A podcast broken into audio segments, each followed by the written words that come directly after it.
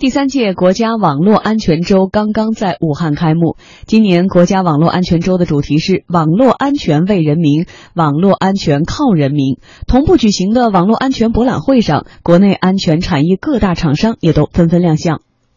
比如，腾讯就展示了麒麟系统全国伪基站实时监控图。这张图呈现全国每个省份当天定位并且拦截到的伪基站的短信数。那么，哪个省份的诈骗信息最多，哪天诈骗信息是最多的，都是可以看得清清楚楚的。腾讯安全市场总监王成这样介绍：这里面可以看到重庆。目前重庆这个数量是最高的，有一万三千四百一十七条。对，然后还可以看到它对比的，比如说上升还是下降趋势。你可以看到珠三角、广东地区，那这个数量可能就比较大一些。北京地区比较大，因为这里边互联网用户它也比较多，然后这个里边呢，它可能诈骗的成功几率更高。同时呢，王成还说啊，说去年三月份啊，各地的公安机关试用以来呢，公安机关通过这个系统已经抓捕了四百多个犯罪分子了。伪基站发送它都有很大的规律性，一类的信息它会在集中的一个点去发，这也算是一个规律。还有一个在某一个区域集中去发，还有一个信号来源在一个信号点同时会发送很大量的同样的信息，那这个也是一个异常，可以通过大数据在它这个数据库里边进行比对。我们再来科普一下哈，其实这次提到的国家网络安全周在武汉开幕。说到网络安全呢，其实是一个笼统的概念，根据不同的环境和应用是可以产生不同的分类的。比如说，第一类就是系统安全，指运营系统安全及确保信息处理和传输系统的安全，侧重于保证系统正常运行。还包括网络安全，指网络上系统信息安全，包括用户的口令鉴别、数据的存取权限、计算机病毒防治以及数据加密等。那么第三类呢是数据传播安全，指的信息传播产生的这个安全是不是能够得到有效的监控，包括信息过滤等等，侧重于防止和控制由非法有害的信息进行传播所产生的后果。信息内容安全，网络上信息内容的安全侧重于保护信息的保密性、真实性和完整性。而对于企业端来说呢，分类标准又有所不同。三六零副总裁谭晓生告诉天下公司，主要分为民用、商用和政府业务。民用端的话呢，你是让老百姓怎么最简单的把安全产品用起来，能够实现安全防护就可以了。政府首先是它的业务是比较复杂的，安全的同时呢，其实要平衡。由于安全给它的业务造成了多大的影响，会不会让它的成本有很大的提高，这个生产效率有比较大的下降？还有呢，是政府和企业其实面临的这个网络安全的这个威胁呢，本身也不太一样。就它面对的可能是有组织犯罪这样对它的攻击，甚至是国家和国家之间的一些这种网络方面的这种对抗。自二十世纪九十年代出现第一批自主杀毒软件品牌以来，中国网络安全产业实现了从无到有、从小到大的发展，产业结构逐渐齐全，产业体系已初步建立，产业集聚效应开始显现。目前已经形成从安全芯片、网络与边界安全产品、数据安全产品、应用安全产品到安全服务一条完整的信息安全产业链，涌现了一大批知名的网络安全服务上市企业。截止到去年底，我国网络安全产业规模达到了七百亿元以上，年均增长率超过百分之四十。这相对传统的 IT 产业来说，已经是很高的增长速度了。不过，工信部电子科学技术情报研究所总工程师尹立波也指出，我国网络安全产业整体规模相对发达国家来说仍然是较小的，甚至比传统的 IT 产业也小很多。可能当下整个网络安全产业都不到华为一个公司的市值，还有很大的发展空间。而且同时呢，其实从去年来看哈，网络安全行业的这种融资并购啊，而且都上亿美元的，也是发生了二十多起以上，更别说小一些的了哈。可见，当网络时代正式来临的时候，网络安全对于每个人来说都是息息相关、至关重要的。老陶怎么评价在武汉正在召开的这一次网络安全周这样的一个活动？呃，因为网络安全现在应该说对于我们每一个人来说都是一个越越来越严峻的现实。呃，我们这几天也不断的听到各种关于在呃智能。手机领域啊，或者在网络安全领域出现的一些问题，比如说有的人被诈骗，诈骗到一千七百多万，而且是一个教教授，特别是有一些呃刚刚进入大学的大学生，因为被诈骗了之后，呃因此引起了这种呃这种生命的问题。对，所以这些事情其实都都在我们身边发生，所以对于我们每一个人来说，网络安全也好，这种呃信息安全也好，都是一个非常迫切的需要解决的问题。那么现在我觉得最重要的，首先是要打击，既然我们这这个网络安全周这这在这个网络安全周上，我们看到了很多先进的仪器，看到了很多个高科技的这样的一个设备。那么这些设备就如何能够应用到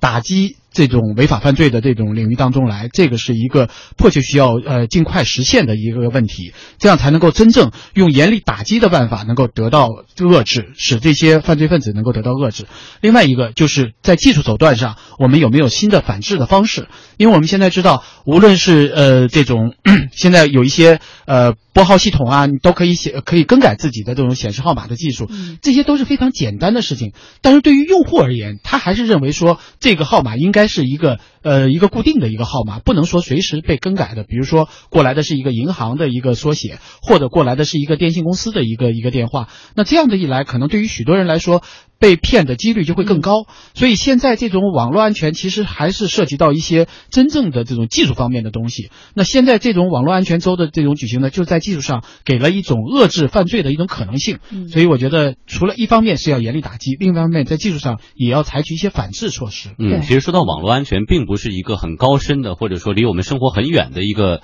领域，因为现在我们看到最新的报告，中国有七亿多网民成为全球。第一大互联网市场，印度呢有四亿网民，超过了美国，成为第二大了。所以以前我们还说到网友如何如何，但其实我们现在每一个人也都是网友了。对，现在随着智能手机的普及，那现在基本上我们每一个人几乎都在网上。那在这样的一个现实面前，如果我们在网络安全上不能够随呃就是随时跟上的话，不能够用技术用这种呃社会的力量进行严厉打击的话，那显然对我们每一个人来说，可能这种威胁都随时随地的。而且这种威胁现在已经不仅仅是说对于这种财产或者金钱的丧失，已经上升到了生命甚至更高的一个高度。我们再来说一下，刚才也说了，通过技术或者是我们现在现有的网络安全的这。一些公司的力量，那对于这些力量，你看我们刚刚也说到了腾讯公司的一个展示，呃，同时我们知道像三六零都是做的这个网络安全比较好的公司。老陶觉得，如果跟欧美比，或者跟整个全球来比，我们的这些呃互联网的这种安全公司还缺。呃，缺一些什么，或者是能打到几分？其实我觉得，单就技术水平来说，我们的互联网公司应该是不差的。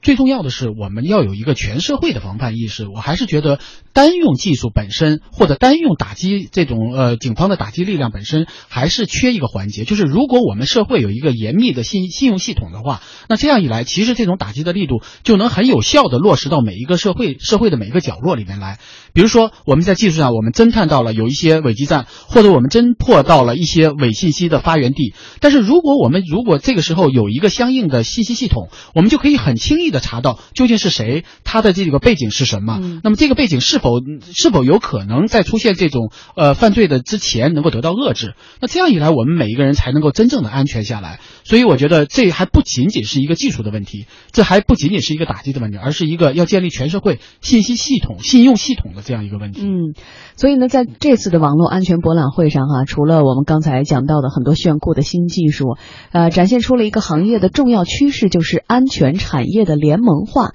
比如说，中国银联的展台“互联网金融支付安全联盟”的介绍呢，在最显眼的位置。据了解，这个联盟成员包括公安部、网安部、网安局、中国银联、商业银行、非金融支付机构、安全厂商和大型电商等九十七家机构。中国银联电子支付研究院研究员李定洲说：“联盟是互联网安全的必然要求。”因为现在就是应该是说一个开放合作的一个组像联盟啊、联合工作组，应该是一个大趋势。互金最早是由一些第三方、一些机构带起来的，它免不了会跟传统金融机构进行合作，甚至还扩到因为移动支付的兴起，会跟手机厂商合作。这本身就是一个泛产业链，涉及到金融终端、芯片、呃第三方，这是一个大产业链的合作，所以肯定需要联盟，大家共同去参与。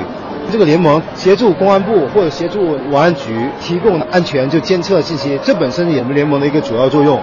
可能还有像飞金商业银行，他们可能遭遇了一些金融威胁或者金融分析，本身这方面也是在表一种一种促进，对那个公众的宣传，这也是我们目标一个宗旨。新的合作也带来新的变化。不久前的苹果秋季发布会上，苹果宣布腾讯手机管家成为合作软件。对于 iPhone 手机用户来说，能首次在 iPhone 手机上用第三方应用呢拦截恶意电话。腾讯安全市场总监王成说：“这就是拥抱开放的结果。”但是在欧美国家，其实相对来说诈骗骚扰比较少，然后人口密度也没那么大。因为这个痛点的话，在中国特别典型。一年多之前，苹果开始发现这个在国内市场非常严重，而且受到了用户的重视。所以说，在那个时候开始，他在做调研的时候，也腾讯就开始在做配合，因为我们有海量那种社交数据，呃，对中国用户遭受骚扰诈骗的实际的情况、经济的损失和这个实际的这个数据量，其实我们掌握的是最全的。经过我们的客户端，然后还有用户的大数据的举报，所以这个数据给苹果很好的一个参考。最终大家是很默契的达成这个合作。新的合作才能带来新的安全，要降低网络诈骗案的发生几率。从被动反诈骗走向主动反诈骗，需要联盟化。王成说：“孤木难成林，只有赋予分享的基因，开放生态才可能长出一片森林。”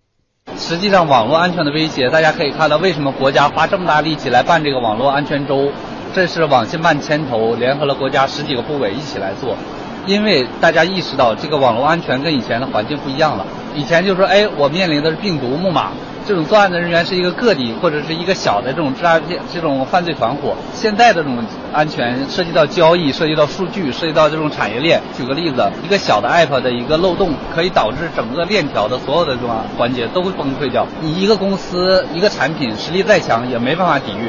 这个就需要大家合作。这两年的话，我们也很高兴看到很多的厂商都走到这条路上来了。由原来的封闭式安全，现在也都开放了，是吧？我要跟大家合作，拥抱合作。所以说，大家可能看到很多连接啊、赋能也好啊，然后协同也好，这是很好的一个趋势。未来除了在一些核心的这种盈利业务上的一个竞争之外，更大的是大家合作。只有这种合作的更开放，大家保障自己的商业的这种价值，才能最大化。嗯，产业联盟这四个字其实一点都不陌生哈，任何行业其实都有这样的联盟。那么在现在我们看到，在网络安全领域也有了这样的产业联盟，对于这个行业来说有什么样的意义？我觉得这个产业联盟应该说对于整个安全行业来说是非常重要的，不仅仅是安全行业，嗯，特别是对整个的产业。因为我们知道，其实每一家都有自己独特的技术。那么这种技术呢，如果仅仅用自己的力量来跟这个呃，比如说一些诈骗分子啊，或者一些呃一些一些犯罪的一种集团啊进行较量的时候，你就会发现是孤掌难鸣的。那现在既然技术每一家的技术都掌握的非常全面，或者说非常的这种强，那如果有一种强强联合，就能够互相的这些互相支撑，那这样才能够真正的防范从。各个角度来防范这种有有组织犯罪所带来的这种影响。第二一个就是除了技术上的这种合作之外，其实最重要的是大数据的合作。因为有这样的数据之后，其实我们在寻找、甚至在发现、甚至在破解这样的一些犯罪同伙的时候，